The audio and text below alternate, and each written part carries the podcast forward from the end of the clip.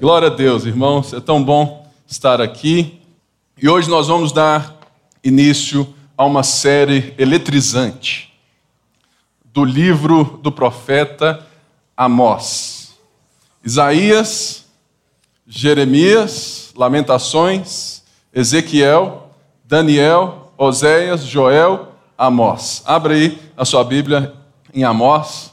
Se você não sabe aonde fica, eu já te dei a dica. Depois de Eclesiastes, Isaías, Jeremias, Lamentações, Ezequiel, Daniel, Oséias, Joel, Amós. E hoje nós vamos dar início a um tema que é muito propício para a nossa época e para o nosso tempo.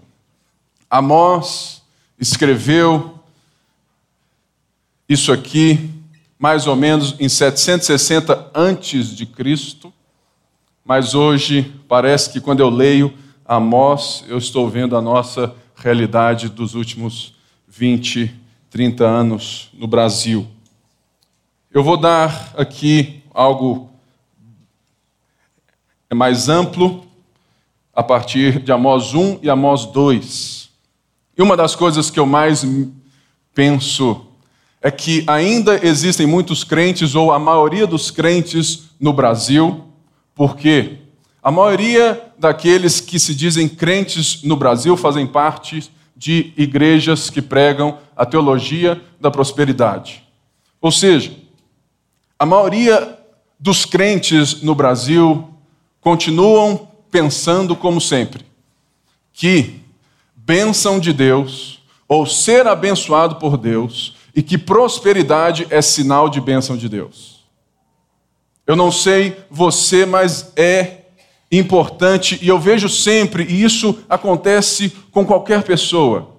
Quando você está diante de um homem ou de alguém que tem um cargo muito importante ou que teve conquistas muito importantes e é, aos olhos da sociedade, alguém bem-sucedido, a maneira como você se dirige a essas pessoas ou a forma que você ouve essas pessoas é diferente.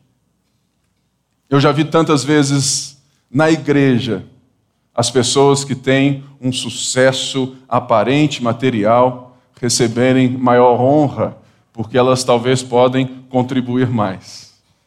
Isso tudo é um engano do coração. Porque o grande problema nosso e de sempre, e era o problema de Israel. É a má compreensão da Bíblia, é a má teologia.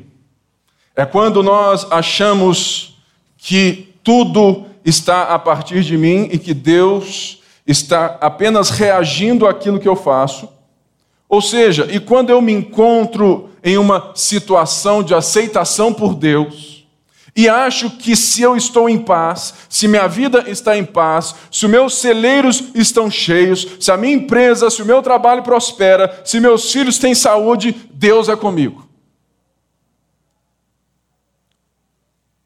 Havia uma má compreensão do povo de Israel a respeito da Torá, a respeito do Pentateuco, a respeito especialmente de Deuteronômio quando Deus nos lista e nos diz a respeito da bênção e da maldição. Nós vamos ver aqui que Amós é um profeta diferente. E aqui, a partir do verso 1, eu quero ler e dar talvez um pano de fundo que vai ser importante para todos os próximos três meses, em nome de Jesus. Palavras que Amós, criador de ovelhas em Tecoa, recebeu em visões a respeito de Israel dois anos antes do terremoto. Nesse tempo, Uzias era rei de Judá e Jeroboão, filho de Joás, era rei de Israel.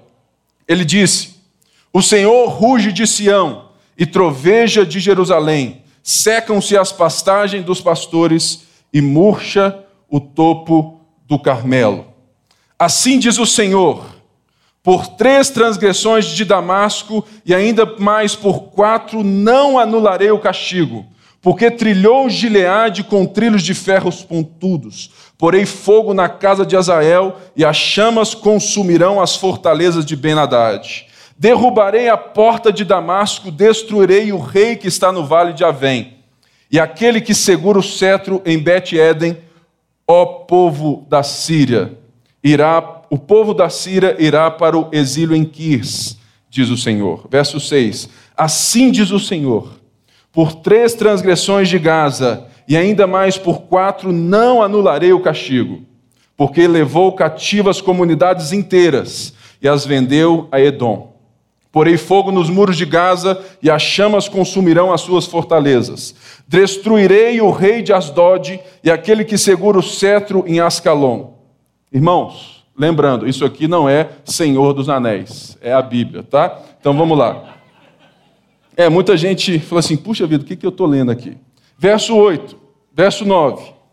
Assim diz o Senhor: por três transgressões de Tiro, e ainda mais por quatro, não anularei o castigo, porque vendeu comunidades inteiras de cativos a Edom, desprezando irmãos.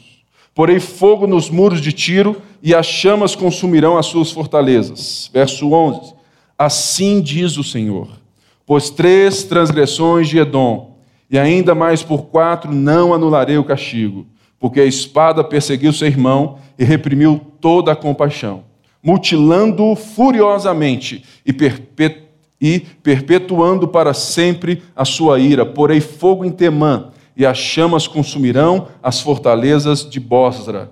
Assim diz o Senhor, verso 13: Por três transgressões de Amon, e ainda mais por quatro, não anularei o castigo, porque rasgou ao meio as grávidas de Gileade, a fim de ampliar as suas fronteiras. Porei fogo nos muros de Rabá, e as chamas consumirão as fortalezas em meio aos gritos de guerra, no dia do combate, em meio a ventos violentos, num dia de tempestade. O seu rei irá para o exílio, ele e toda a sua corte, diz o Senhor. Capítulo 2: Assim diz o Senhor por três transgressões de Moabe, ainda mais por quatro, não anularei o castigo, porque ele queimou até reduzir a cinzas os ossos do rei de Edom. Porei fogo em Moabe, e as chamas consumirão as fortalezas de Queriote. Moabe perecerá em grande tumulto, em meio a gritos de guerra e ao toque de trombeta. Destruirei o seu governante, com ele matarei todas as autoridades, diz o Senhor. Assim diz o Senhor. Até aqui. Irmãos, nós estamos diante de um texto que tanta gente se esquiva. Talvez você possa ter ouvido tantas vezes o sermão do monte na sua igreja, né? Sabe? E várias coisas, mas hoje eu quero a sua paciência para nós entendermos o propósito de Deus em todas essas coisas. Primeiro, Amós era um pastor de ovelhas em Tecoa. Tecoa fica mais ou menos a 11 quilômetros ou a 18 quilômetros de Jerusalém. Jerusalém é terra de Judá. Se você não sabe, depois do rei Salomão, o seu filho recebeu um conselho dos mais velhos, para que ele aliviasse os impostos, porque o povo estava sofrendo, igual a nós. Irmãos, no Brasil hoje, se você tem empresa no lucro presumido ou no lucro real, você paga quase 40% de impostos sobre as suas receitas. Se você ganha mais de 6 mil reais por mês, você tem na fonte 27,5% de imposto de renda debitado dos seus vencimentos. Ou seja, o povo também está sofrendo. E a gente não tem a contrapartida, isso já é óbvio e eu não preciso nem mencionar. Nesse tempo, o povo de Israel, como nação inteira, de norte a sul, de leste a oeste, estava sofrendo pelos pesados impostos porque Salomão estava construindo um império. E ele era um homem muito, muito sábio, então ele alargou as fronteiras e conquistou grande parte dessas nações. E o seu filho assume o reinado. E os mais velhos vêm e falam assim: olha, cara, abaixa o imposto, ganha o povo, traz o povo para você. Mas os conselheiros mais novos Falar assim: que isso, cara? O seu dedo, né, tem que ser maior. Você tem que julgar mais imposto. E ele foi e fez. O que aconteceu? O reino de Israel, que eram doze tribos, se dividiu. Então, nesse momento, em 760 a.C., nós não temos mais a nação de Israel como um todo. Jerusalém não era mais tido geograficamente como Israel, mas como Judá. Por quê? Dez tribos foram e se rebelaram e não mais adoravam em Jerusalém, mas agora em templos feitos em, em, sabe, em outras terras e já estavam distantes de Deus. O que Amós vem é justamente para trazer uma palavra do Senhor a esse reino do norte, que não inclui Jerusalém. Jerusalém está dentro da tribo de Judá e Benjamim, é o reino do sul. Então, havia um povo que alguns anos antes havia se dividido. O reino estava dividido e, portanto, os reis para que o povo das tribos que não sejam de, sabe, sabe, que vem do sul não descessem para Jerusalém, eles criam novos templos, novas cidades para adoração, Betel, Dan e Samaria. Então, o povo do norte perdeu qualquer qualquer palavra, qualquer coisa que seja a partir de Jerusalém, que era o lugar escolhido por Deus até então. Diz Amós, Amós significa aquele que carrega o fardo, aquele que traz a graça. Esse homem vai escrever essas profecias dentro do seu tempo, trazendo a sua linguagem, porque Amós era um homem simples, um homem que era um boiadeiro, um homem que era pastor de ovelhas, que era de Judá. Ou seja, quando Deus levanta um homem, um Zé Ninguém, para profetizar, para trazer uma nação inteira de volta para si ou para exercer juízo sobre ela, muitas pessoas esperariam que Deus levantaria os tops. Mas não. Deus chama alguém que estava escondido, que cuidava de ovelhas, que era um supervisor de agricultura, para trazer uma palavra. Amós é aquele cara que não tem nenhuma formação teológica, não fez nenhum seminário, o cara aparentemente não sabe nada. Mas, quando você lê as profecias, você vai ver que Amós não era formado em teologia, mas a teologia tinha formado ele. Sabe por quê, irmãos? Você pode ser a pessoa mais simples segundo a sociedade, mas a sua fome por Deus pode te levar a conhecer a Deus e sobre Deus e falar sobre Deus como os doutores não conseguem. O problema não é fazer ou ter uma educação formal ou ser preparado para tal ofício, ser um profeta. Amós não foi preparado, mas Deus o preparou. Deus preparou alguém que não tinha nada, que aparentemente aos olhos desse mundo era um homem comum, mediano, medíocre. Mas, quando você for ler as suas palavras, você vai ver que Amós era um homem de conteúdo. Deixa eu te dar uma dica hoje. Você não precisa ser bem-sucedido aos olhos do mundo. Você não precisa estar enriquecido de todas as coisas. Você só precisa de uma riqueza: o Senhor. Eu conheço muita gente que nunca fez um curso, não tem nenhuma faculdade e conhece mais a Bíblia que eu. Entende de teologia mais que eu. Por quê? Porque Deus foi o conduzindo e a fome por Deus era tão grande e Amós era esse tipo de homem que estava escondido, mas que Deus traz justamente pelo contexto histórico. Os reinos de Judá e de Israel estavam vivendo um tempo de prosperidade. Prosperidade, irmãos. Uzias e Jeroboão II estavam vivendo o tempo da expansão. Eles estavam ali, sabe, gritando e cantando: é, chegou a nossa vez, chegou a nossa hora, é tempo de colher, é tempo de vitória. Eles estavam achando que eles estavam bombando. Vamos avançando, vamos ganhando as terras. Ou seja, naquela época, a nação do Egito estava bem fraquinha. Então, não tinha muita força mesmo. A Síria já estava bem mais ou menos, iria começar a crescer mais para frente para depois derrotar a Babilônia. A Síria estava muito longe ainda, ainda não tinha tal força, ou seja, estava tudo cooperando para o bem de Israel e de Judá. As terras estavam cheias, o povo estava feliz, os governantes estavam se esbanjando, tudo parecia bem. Mas de repente Deus levanta um, um profeta do nada. Sabe por quê?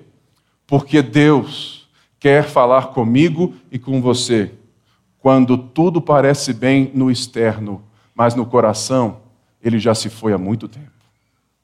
Eu não sei sobre aquilo que está ou que você pensa, mas eu entendo que nós vivemos nos últimos 20 anos no Brasil um tempo de aparente prosperidade.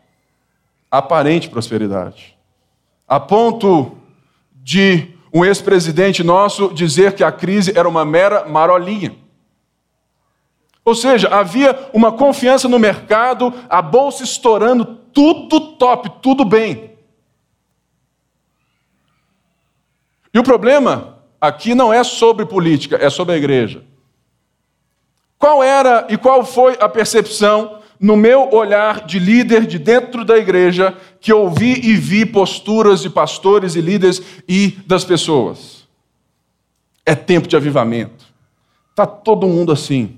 E pasmem, qual que foi a mensagem que foi mais pregada e continua sendo pregada nas igrejas evangélicas do Brasil até então, quando estávamos num tempo favorável.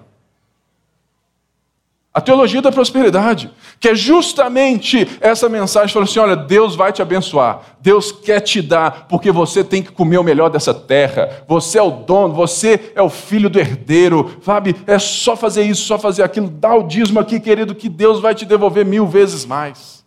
Essa mensagem foi a mensagem que estava circundando, que estava sendo mais apregoada nos anos de 2002 até a crise de 2009, 2008. As igrejas estavam explodindo. O coração do povo falou assim: nós somos o povo mais abençoado da terra. O Brasil está crescendo 25% de evangélicos. Vamos, vamos, vamos. Nós já já nós vamos ter um, um presidente evangélico. Eu creio com todas as minhas forças que a crise que estamos vivendo é juízo de Deus. Sabe por quê? Porque nós vimos que a prosperidade era aparente e que por trás disso havia aquilo que Amós vai nos chamar a atenção: a injustiça social. Injustiça social. Sabe por quê, irmão? Você fala, Pipo, entendeu? Mas nessa época o Bolsa Família cresceu, tudo cresceu, sabe? Luz para todos. Oh, irmãos, eu sei de tudo isso, e graças a Deus. Mas, enquanto a luz chegava para um, os governantes recebiam 20. Enquanto nós estávamos achando que, sabe, o mercado imobiliário estava bombando, quando a gente viu, era uma bolha que hoje, na Pampulha, irmãos, na Pampulha aqui, Existem casas que valem muito dinheiro e hoje você não vende para ninguém. Por quê? Havia uma ilusão de uma prosperidade de uma nação que estava dizendo, os líderes evangélicos dizendo que era a bênção de Deus. E Amós vem com uma mensagem a respeito para Israel. Ou seja, Israel já tinha rusgas com Judá. e vem um cara sem nome, sem título, sem nada, falou assim: esse cara vai trazer para mim palavra de Deus? Não vai mesmo. Esse cara é um Zé Ninguém. É a mesma coisa que assim: Pipe? Que Pipe? Eu nunca ouvi um Pipe, não. Eu não vou ouvir esse cara, não. E você vai dando crédito a quem tem aparente prosperidade. E Amós vem então e começa de uma forma maravilhosa as suas profecias. Imagine você, o rei Jeroboão. Você, você é o rei de Israel. Está tudo bem, é só voevo, clicou e champanhe, né? É só jogo top da Champions. O camarote está sempre lotado, está tudo muito bem. E o povo sofrendo. E de repente, você recebe uma mensagem. Se Deus tivesse trago essa profecia antes, diretamente a Israel, talvez a profecia não faria tanto sentido quanto o jeito que Amós faz aqui. A primeira coisa é que, é que ele diz: O Senhor ruge de Sião. Sião é Jerusalém, aonde está o templo. O Senhor fala, o Senhor ruge, ou seja, quando Deus fala, ninguém pode lhe calar. E uma das coisas que você precisa entender nessa manhã é que Deus não está comprometido com a sua prosperidade, Deus está comprometido com as suas promessas.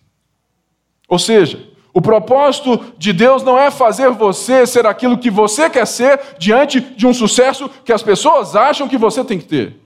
Mas não.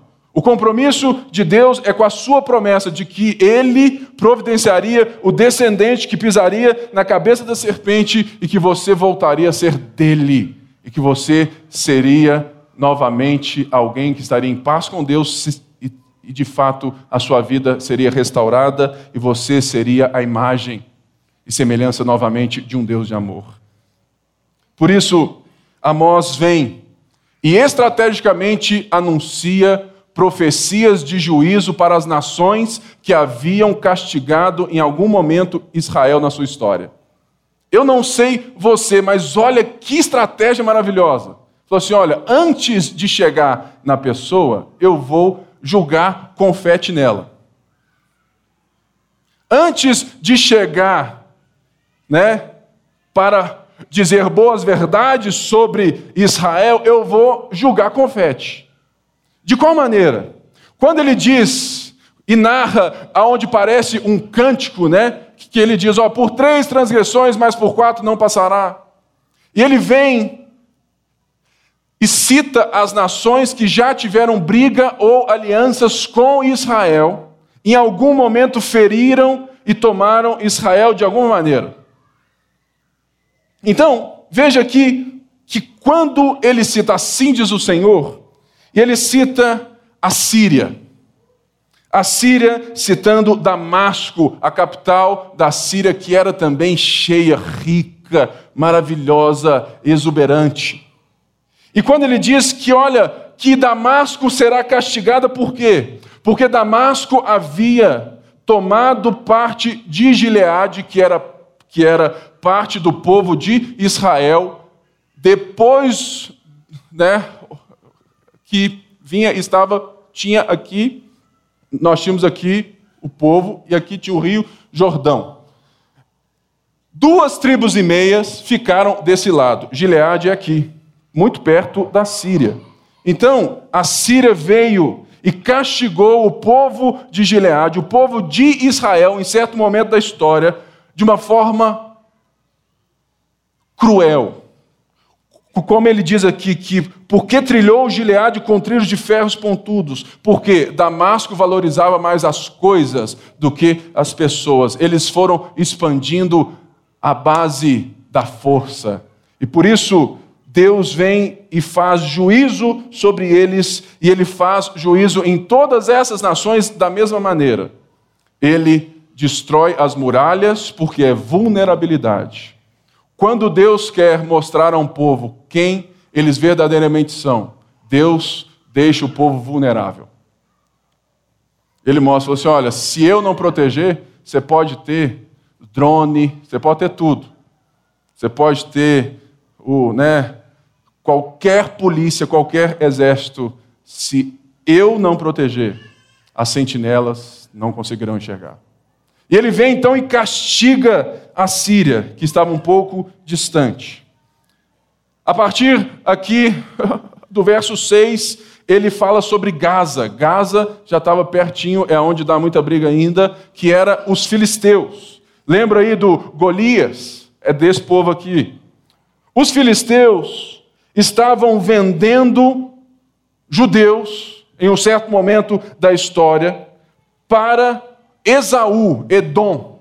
Edom é Esaú, Jacó Esaú. Um povo que nunca foi irmão de verdade. Ou seja, o juízo que Deus está falando, o castigo que Deus está dizendo: olha, vocês estão fazendo algo impensável, vocês estão escravizando as pessoas, tratando elas de uma forma né, grotesca, e vocês ainda estão vendendo os irmãos para os seus irmãos de sangue, Jacó e Esaú. Eles tinham em Gaza uma rota de comércio. Ou seja, o que o povo da Filistia queria era o lucro. Por isso, não importa o valor, pode vender quem seja, quem for. A gente quer o lucro. E Deus vem e fala assim: olha, por causa disso eu estou castigando vocês. Aí você fala, Pipe, eu posso aprender o que com essas profecias às nações? A primeira coisa que Deus é soberano sobre, em todas as coisas. Não ache você que Deus só cuida da igreja, mas Deus cuida de todas as nações da terra, porque a terra é de Deus. Você lembra que quando Deus vem e ele abre caminho para que Israel se estabeleça em Canaã e ele derrota as nações, é justamente o, mesmo juízo de, de um povo que viveu na terra de Deus e não lhe deu glória. E aqui, você precisa entender que assim como Deus exerce juízo sobre quem carrega de injustiça o lucro, você pode ter certeza que Deus não se agrada quando você, no seu trabalho, na sua empresa, nas formas que você se relaciona. Nós somos totalmente voltados para o lucro, irmãos. Nós temos que ter muito cuidado. Se o seu lucro é a base do sangue dos outros, se a sua riqueza é a base da cabeça dos pobres, se a sua riqueza é a base de qualquer coisa que não dê dignidade a quem trabalha com você, muito cuidado. Porque você está na rota de Amós. Você pode estar na rota de Deus. Sabe por quê? Porque Deus não tolera injustiça social. Por isso ele vem. E eu fico pensando assim: olha, ele já falou da Síria, ele já falou dos filisteus. Se eu fosse o povo de Judá e Israel, eu já estava assim no meio da praça. Por quê? Amós entregava isso no meio da praça, nos templos. Pensa você, a multidão, é isso mesmo, detona eles, Deus, vai com tudo, yes, vai lá. Sabe quando você não gosta de alguém e você recebe aquela notícia e fala assim: ha, ha, ha, eu sabia que ia dar errado. Cuidado com seu coração, querido. O povo de Deus não se alegra nunca com a morte ou com a derrota. O povo de Deus sempre se alegra com aquilo que é de boa fama, aquilo que é honesto. Ou seja, o povo estava sendo cativado por Amós, quando Amós está contando o que Deus vai fazer com quem fez mal para eles. E ele segue aqui. Ele vem e fala sobre Tiro. Tiro havia feito uma aliança com os judeus e eles nunca fizeram guerra com Israel. Mas Tiro descumpriu a palavra. E Deus vem e falou assim: olha, vocês descumpriram a palavra, vocês estão vendendo as pessoas, sendo escravos novamente a Edom, desprezando irmãos. Sabe, querido, uma das coisas que Deus mais se alegra é quando você tem palavra, quando você mantém os tratos que você fez. Eu já vi muita gente desfazer casamento e sociedade porque quer ganhar mais. Não está valendo a pena, pastor. As alianças são mais importantes do que os resultados dela. A gente precisa entender que Deus, Ele está para pessoas e não para as coisas. Por isso ele vem com juízo sobre Tiro, porque eles descumpriram, porque eles foram totalmente, eles quebraram os votos com o seu povo. E ele desnuda as fortalezas, ele desbarata aquele povo. E a gente sabe que mais para frente a Síria vem e toma todo mundo. E depois vem mais impérios, mais impérios, mais impérios e domina esse povo. E existem nações aqui que nem existem mais. Depois ele vem e fala sobre Edom. Edom é o povo de Esaú. Esaú, irmão de Jacó, que aparentemente tinha feito as pazes com Jacó, mas não fez nada. A ponto de não deixarem eles passar quando o povo estava vindo do Egito e falou assim: não, aqui você não vai passar. Ou seja, havia mágoa no coração, havia ódio.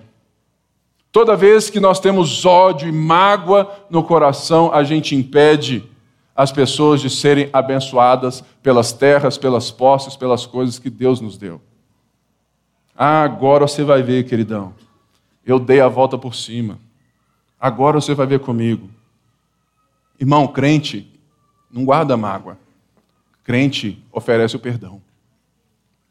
O povo de Edom tinha uma mágoa, um ódio tão grande pelo povo de Jacó, os judeus, que eles no momento, ou seja, é aquela linda frase, né? O mundo dá volta. Irmão, crente não pensa assim não. Crente fala assim: ah, o mundo vai dar volta e eu vou te pegar. Não, se o mundo der volta, no momento que você estiver na minha frente, eu vou exercer misericórdia para você, porque Deus assim fez conosco. Será que você, nos seus negócios, na sua empresa, você é assim? Irmãos, eu tive empresa por 10 anos e ainda tenho. É impressionante. Os crentes não têm nada diferente dos mundanos. Nada.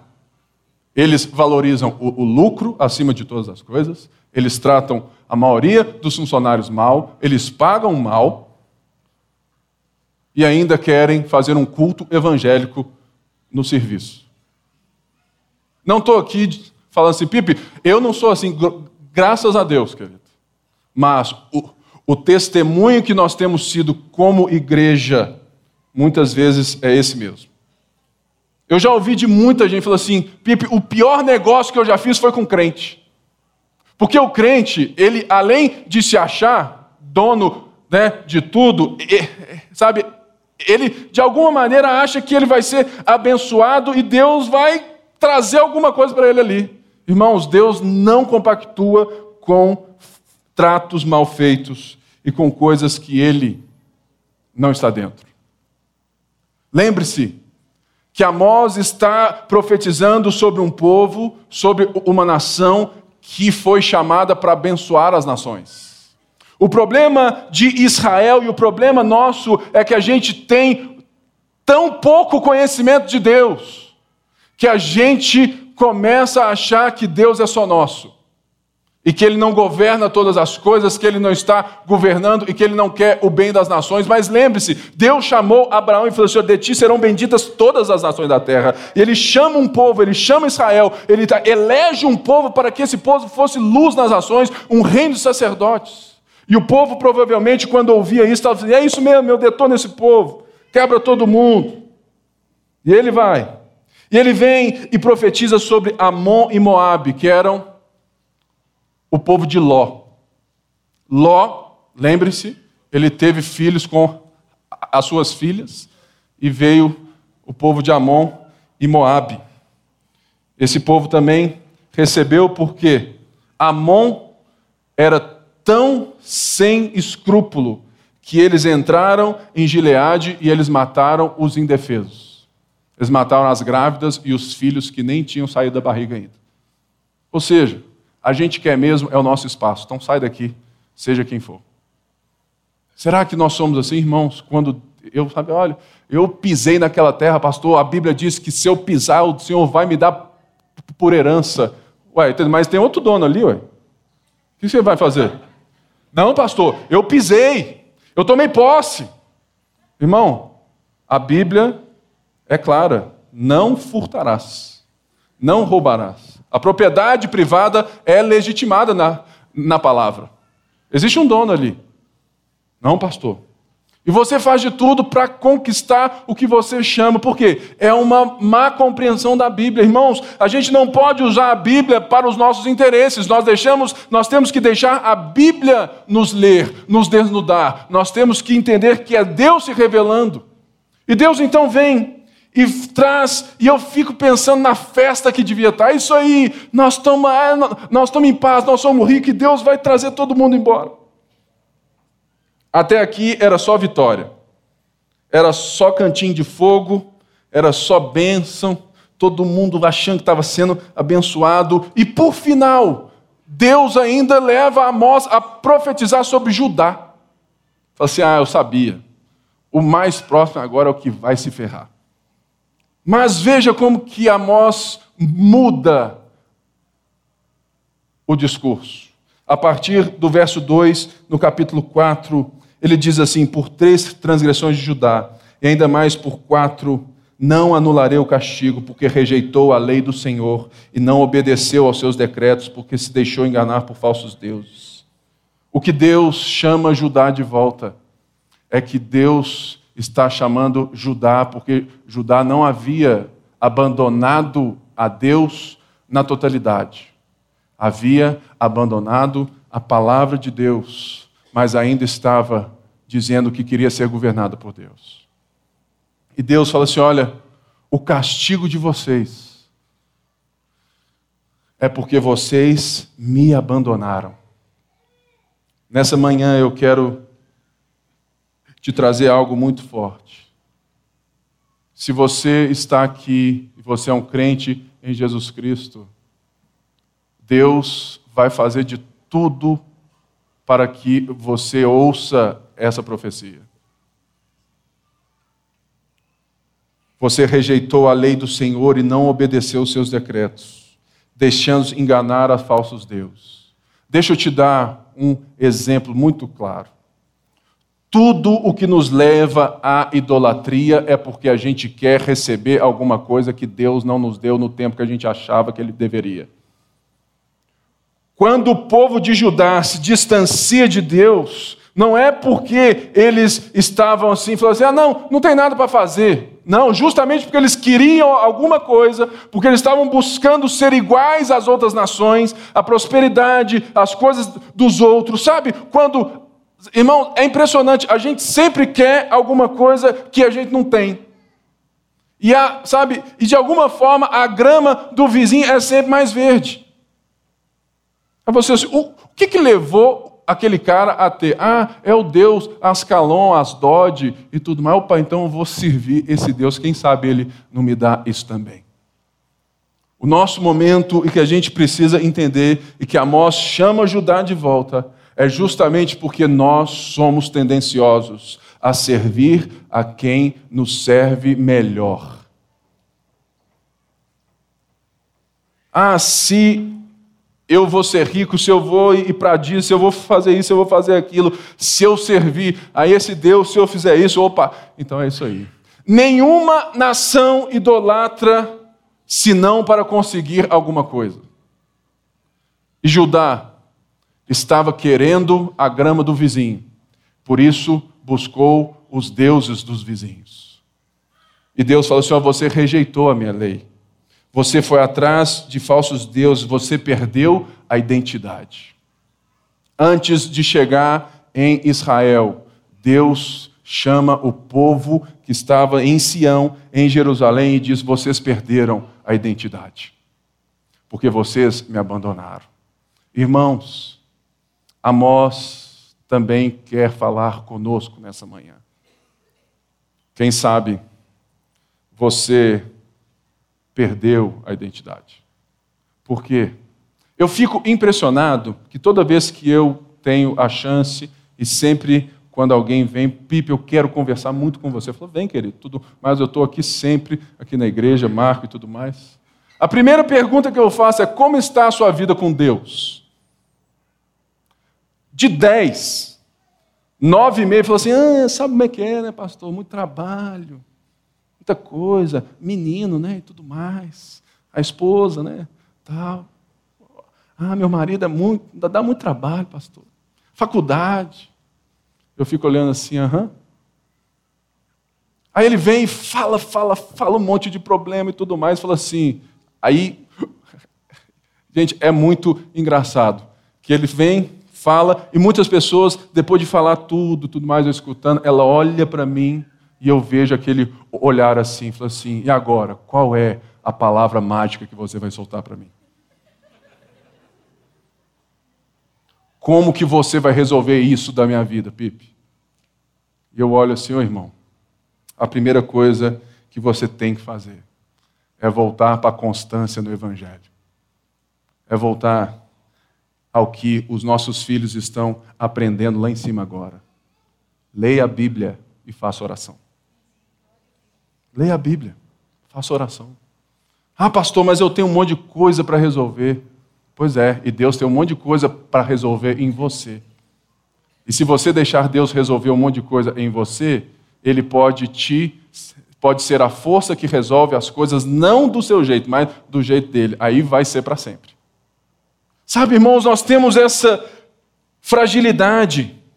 E nós vivemos num mundo onde tudo é fast food. Por isso, nós não temos paciência para resolver.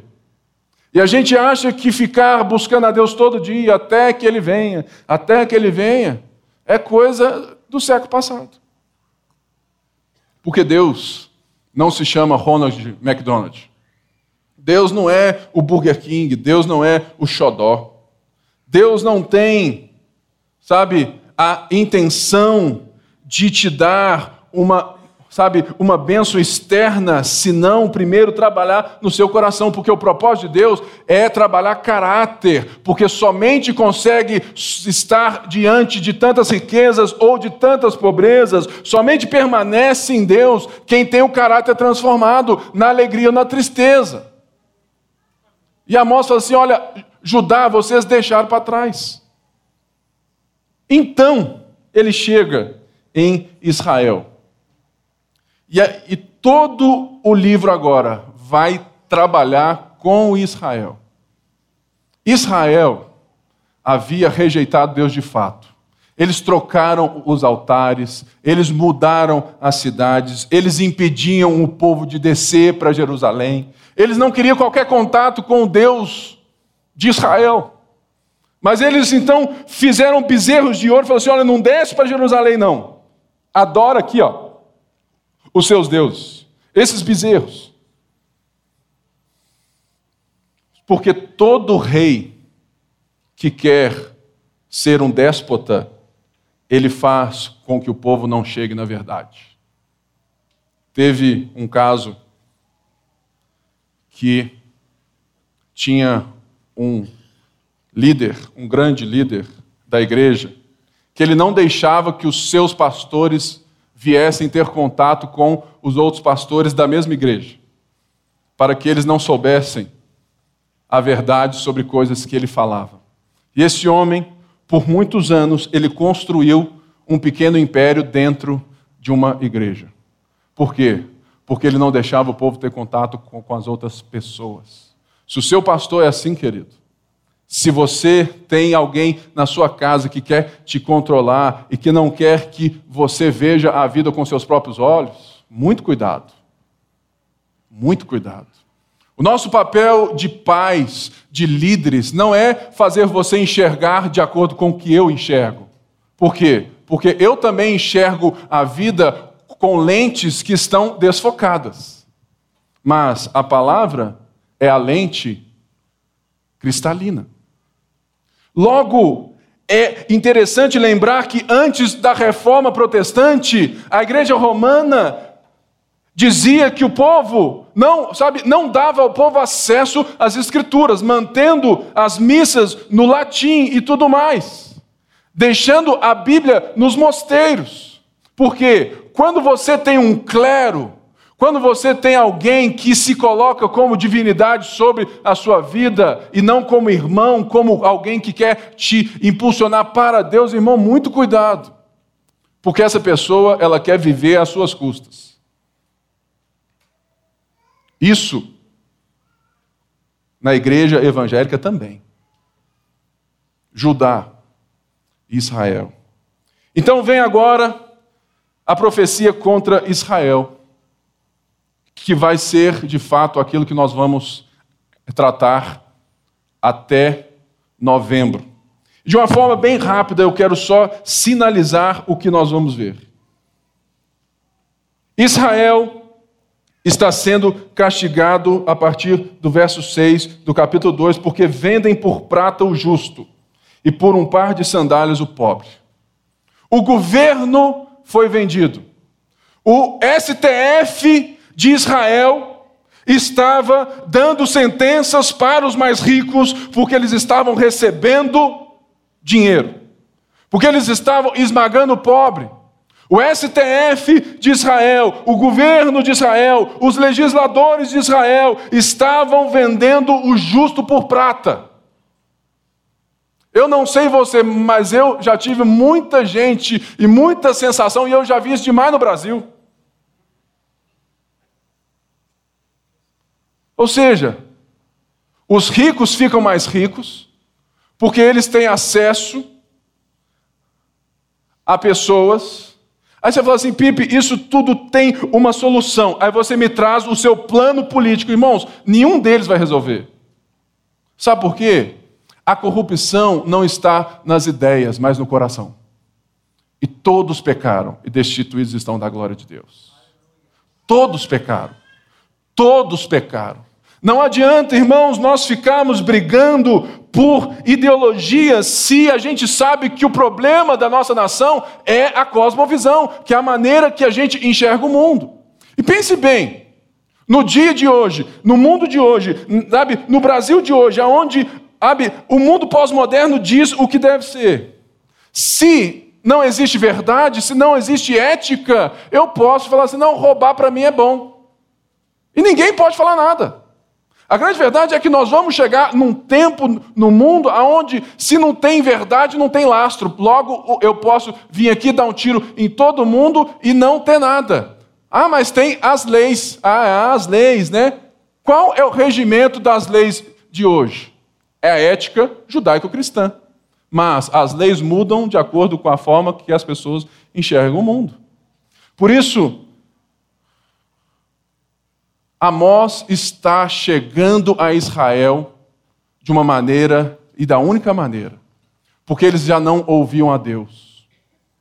Eles já, ah, vocês estão indo para fora da Bíblia, vocês pararam de buscar. Deus falou assim: ô oh, filho, isso aí eu já resolvi há muito tempo. Olha só, eu estou rico, eu estou maravilhoso, eu estou bem. E Deus então vem e fala assim: olha, essa riqueza sua aí é a custas do seu próprio povo. Vocês vendem por prato justo. Vocês, por um par de sandalinhas, vocês esmagam o pobre. Vocês pisam a cabeça dos necessitados como pisam o pó da terra e negam justiça ao oprimido. Pais e filhos possuindo a mesma mulher, numa orgia, numa coisa esquisita, profanando. Ou seja, irmãos, Deus julga as nações não pela sua própria lei, mas pela a consciência. É impressionante que todo mundo sabe, e todo mundo, por mais que tenha o ato e o impulso de matar alguém, consegue entender que, que sabe, no âmago da vida existe um valor à vida e que tirar a vida de alguém é algo cruel. Você não precisa da Bíblia para isso, não. Você precisa de ler Romanos 1, que diz que todos são indesculpáveis, porque a criação, a natureza, o mundo é um relance de que Deus existe. Mas o julgamento de Deus começa pela casa dele primeiro. E Amós então vem e fala assim: Olha, meu povo, Israel, vocês estão tratando os seus irmãos com injustiça, porque vocês estão com os olhos virados, vocês estão buscando o prazer, vocês estão buscando o poder, vocês construíram um império.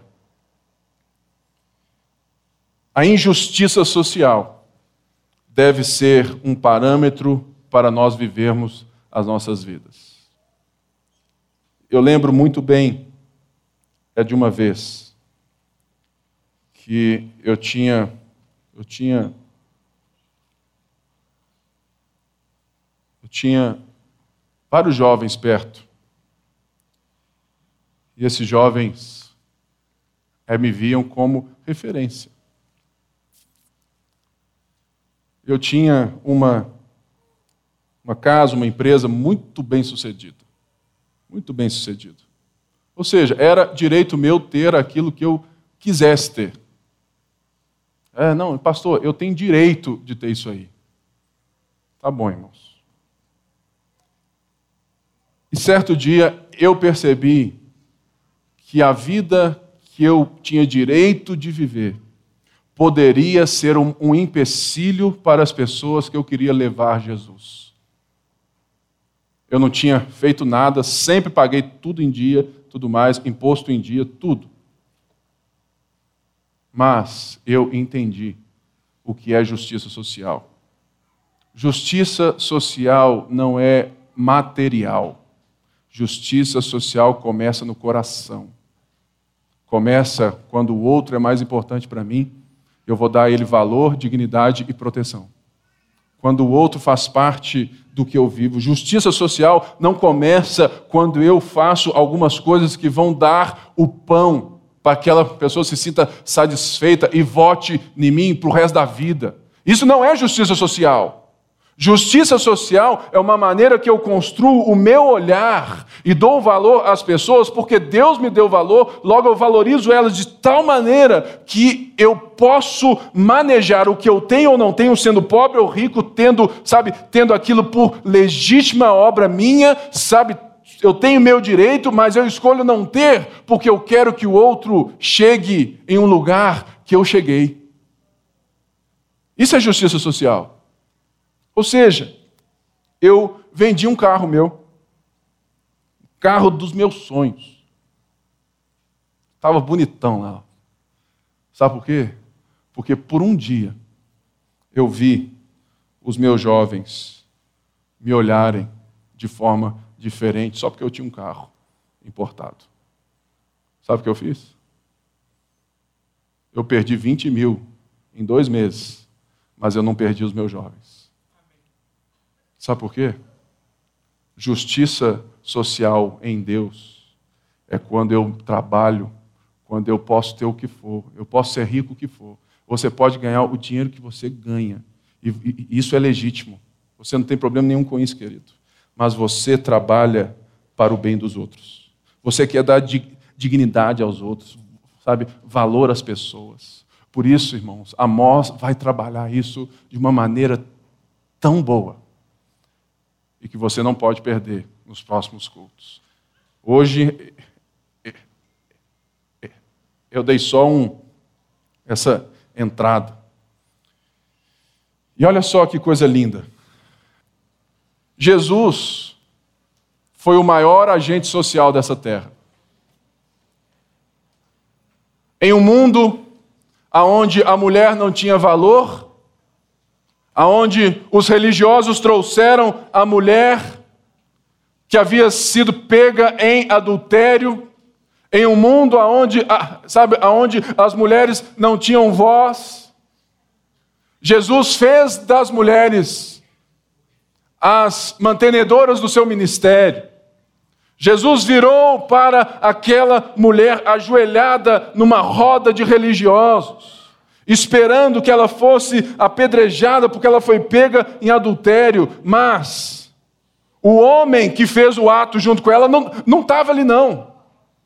É esse Jesus que devolve aquilo que a sociedade estraga, porque ele dá valor às mulheres. Falou assim: olha, cadê os seus acusadores?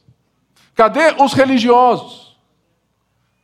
É esse mesmo Jesus que vai ensinando a um senhor de um escravo, e lembrando, o escravo na Bíblia ele não é o escravo do Brasil, da história do Brasil, não, irmãos. O escravo na Bíblia, ele tinha e ele tinha quase sempre um valor e passava muito bem. Quando o escravo, nos tempos bíblicos, era maltratado, Deus vinha e falou assim: Ó, você está maltratando o seu povo. E Deus vem e vai construindo um pensamento aonde um senhor Agora, Paulo diz: olha, recebe o seu escravo como irmão e não mais como um escravo. Jesus é o maior agente social desse mundo. E a igreja é sim, se você estudar, você vai ver que não é nada senão a igreja evangélica, a igreja protestante, a igreja católica, seja a igreja cristã, que na história do mundo que tem exercido um papel fundamental e trazendo universidades, hospitais. O que é senão as igrejas evangélicas no Rio, na favela, em Belo Horizonte, a maior assistência social, o maior engajamento social no Brasil é dos evangélicos. O maior engajamento no terceiro setor é dos evangélicos. Por isso, nós precisamos nos atentar, irmãos que nós temos aqui o pão e o vinho. Sabe por que nós temos a ceia? Sabe por quê, querido? Porque a ceia te faz lembrar que você não é imperador acima de ninguém. A ceia te faz lembrar que existe um Deus acima de nós. E que esse Deus nos chama de irmãos. Que esse Deus nos chama de família. A ceia nos faz lembrar que Jesus, o próprio Deus, se fez carne e habitou entre nós cheio de graça e verdade. Morreu naquela cruz pelo nosso pecado e nos deu vida. Nos enviou o Consolador, o Espírito Santo, até que ele volte.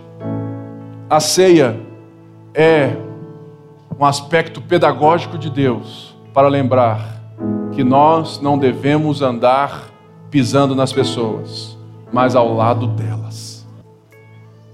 Nós temos aqui um Jesus que nos traz vida. Um Jesus que usa o pobre, que usa um pastor de ovelhas para confrontar os reis da terra. É esse Jesus que traz valor de volta à nossa vida e nos dá a capacidade de não nos corrompermos por bens materiais, mas totalmente nos entregarmos por amor a Ele. Me levante seu cálice comigo. Agradeça, Jesus. Agradeça porque Ele nos tirou do império das trevas, nos transportou para o reino do Filho do seu amor. Obrigado pela salvação, obrigado que o Senhor nos corrige em tempos de angústia ou em tempos de bonança. Obrigado pelos profetas, Senhor. Obrigado que o Senhor manda o seu povo nos confrontar quando tudo parece bem, mas o nosso coração te distanciou. Obrigado quando a crise vem e nos desnuda a alma. Obrigado, Salvador. Nós te bendizemos Pedimos que essa semana seja uma semana que o Senhor fale conosco. Ruge, ó leão, ruge, ó leão, ruge, ó leão nas nossas vidas. É o que te pedimos em nome de Jesus. Amém e amém. Deus te abençoe, vai na graça, vai na paz. Uma boa semana.